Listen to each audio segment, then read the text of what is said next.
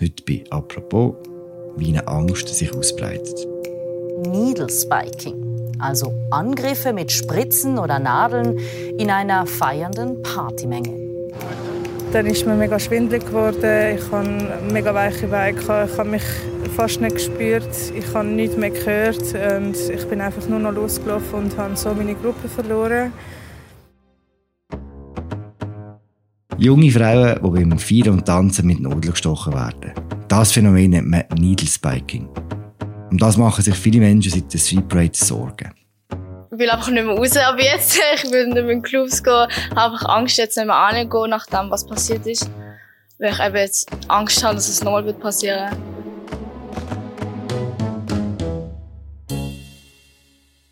Heute apropos reden wir darüber, wieso die Angst sich jetzt auch in der Schweiz ausbreitet, obwohl man noch wenig darüber weiß. Was das über kollektive Angst erzählt und wie uns das Thema weiter begleitet. Das Gast ist Vanessa Hahn. Sie ist Redaktorin beim Zürich Ressort vom Tagesanzeiger. Hallo Vanessa. Hallo, danke, dass ich da sein No,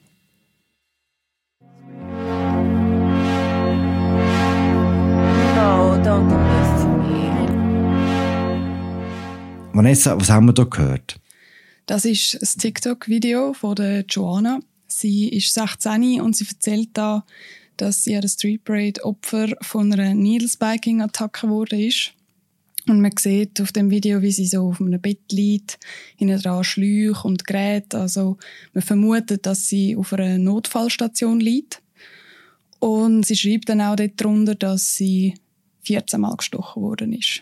Und das Video ist eines von vielen, die nach der Street Parade online gegangen sind. Es hat mehrere Berichte gegeben, hauptsächlich von jungen Frauen, die alle etwas Ähnliches erzählen. Nämlich eben, dass sie am Zürcher Techno-Festival von Nadeln gestochen worden sind. Und wie ist das genau passiert an der Street Parade? Ja, ähm, ich habe mehrmals mit der Joanna telefoniert und sie hat mir dann erzählt, wie sie mit ihren Freundinnen beim Bürklerplatz, also mitten in der Menge gestanden ist, der Musik und dem ganzen Geschehen ein bisschen gelauscht hat und plötzlich hat sie so einen feinen Stich hinten an den Knöcheln gemerkt. Sie hat sich aber im ersten Moment nicht dabei gedacht und hat sich auch nicht umgedreht oder so.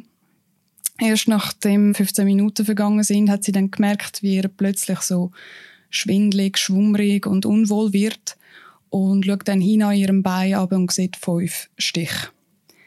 Sie erzählt dann, wie sie recht in Panik geraten ist, weil sie hat das Phänomen Needle Spiking bereits kennt. Mhm. Auch aus den sozialen Medien hat sie von dem gehört und gelesen.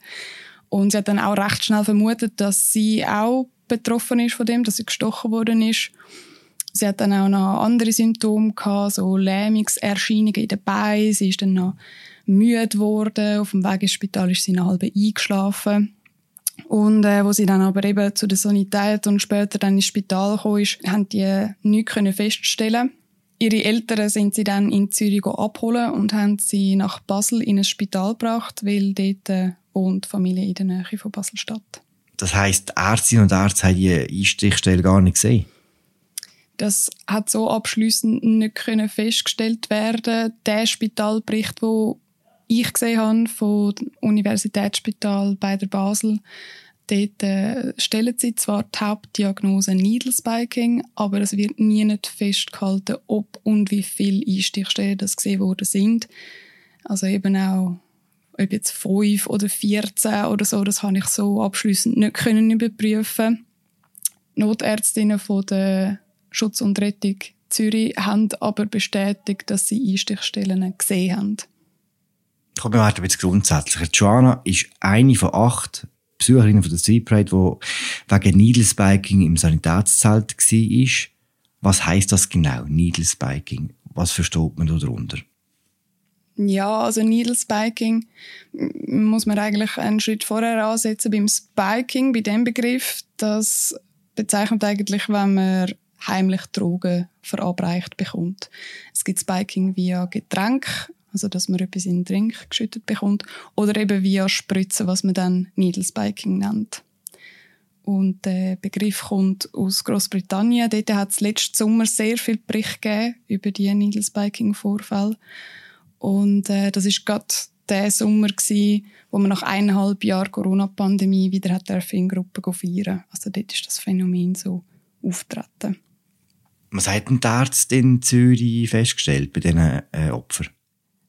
Was in Zürich genau festgestellt worden ist, kann ich jetzt so nicht sagen. Ich habe mit dem Universitätsspital Zürich zwar Kontakt gehabt und die haben dann einfach gesagt, dass sie bei diesen Personen eine Präexpositionsprophylaxe angeordnet haben. Das heisst? Da ist die kurze Bezeichnung dafür PrEP, also das sagt vielleicht ein bisschen mehr.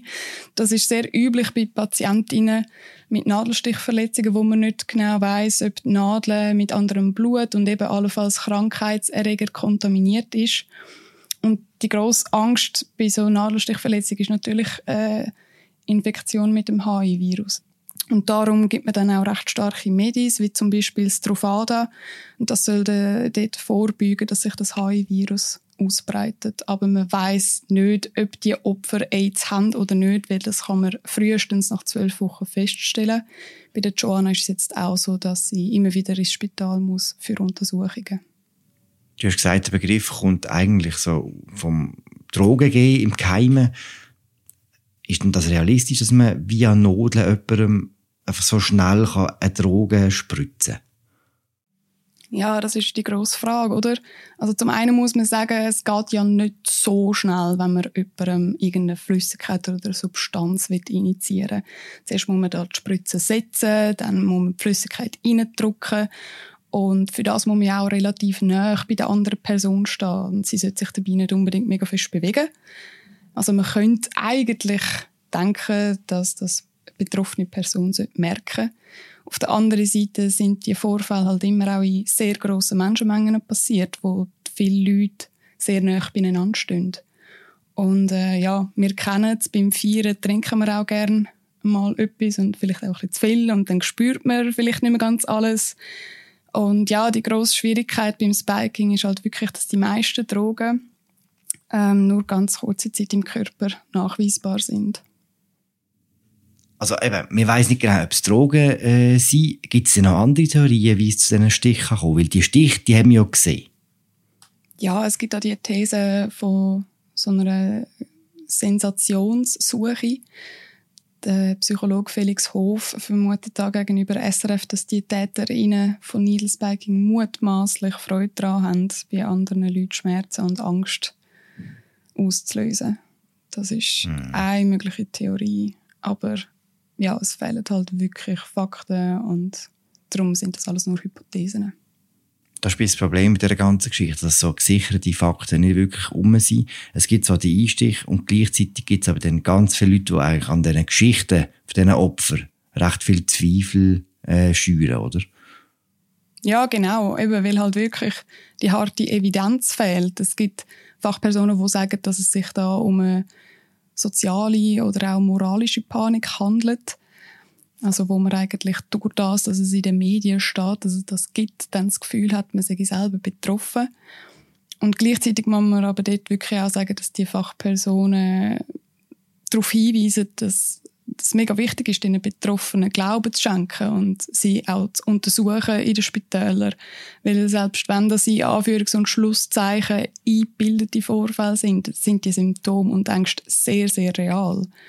Zum Beispiel der Soziologe Marko Kovic hat auf das sogenannte psychogene Massenleiden hingewiesen. So eine kollektive Angst, die sich am Ende eben in tatsächlichen Symptomen bemerkbar macht obwohl man nicht genau wissen, was jetzt wirklich passiert ist, kannst du mir ein bisschen mehr über die kollektive Angst erzählen? Weil ich nehme nicht an, dass die zum ersten Mal äh, auftreten sind. Ja, genau. Also, dass man sich das vielleicht so beim Zuhören kann vorstellen Die Süddeutsche Zeitung hat dort noch ein gutes Beispiel gebracht. Du musst dir mal vorstellen, wenn eine Arbeitskollegin von dir sich über einen seltsamen Geruch im Büro beklagt und ein bisschen später wird ihr plötzlich unheimlich schlecht hat Kopfweh und wird schwindlig und geht dann auch ins Spital. Ähm, ja, also ich glaube, jeder von uns würde dann sich auch fragen, äh, ist da irgendetwas um, wo ich mich jetzt auch damit infiziert habe. Mhm.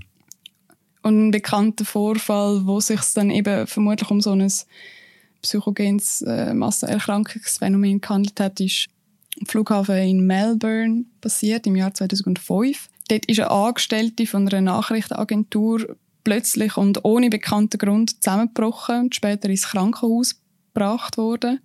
Und in der nächsten Stunde haben sich dann weitere 56 Personen mit Atembeschwerden, Schwindel, Kopfschmerzen und Übelkeit gemolden und 47 sind dann auch im Krankenhaus behandelt worden. Mhm. Und all die Leute haben sich in unmittelbarer Nähe von dem Terminal aufgehalten, wo der Fall passiert ist und äh, haben offenbar mitbekommen, was dort vor sich gegangen ist. Das Neue am aktuellen Phänomen ist die Spritze, aber auch die ist nicht wirklich neu, oder? Genau, dort äh, hat es auch in Kanada vor etwa 20 Jahren Vorfall gegeben, so das Gerücht, dass junge Frauen gezielt mit HIV infiziert werden.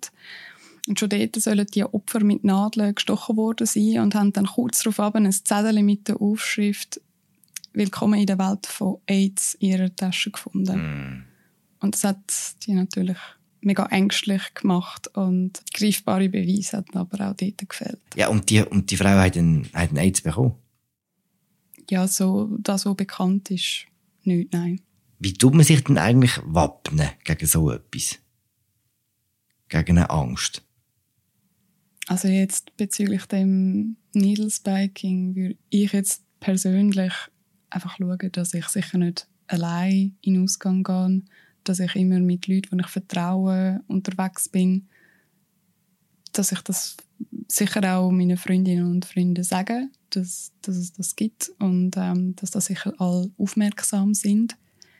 Und sofern ich jetzt wirklich das Gefühl hätte, ich bin gestochen worden, dass ich das sofort will mitteilen, dann schauen, dass ich nicht allein bin und ähm, schon auch, ja, würde ich empfehlen, zum sich untersuchen lassen.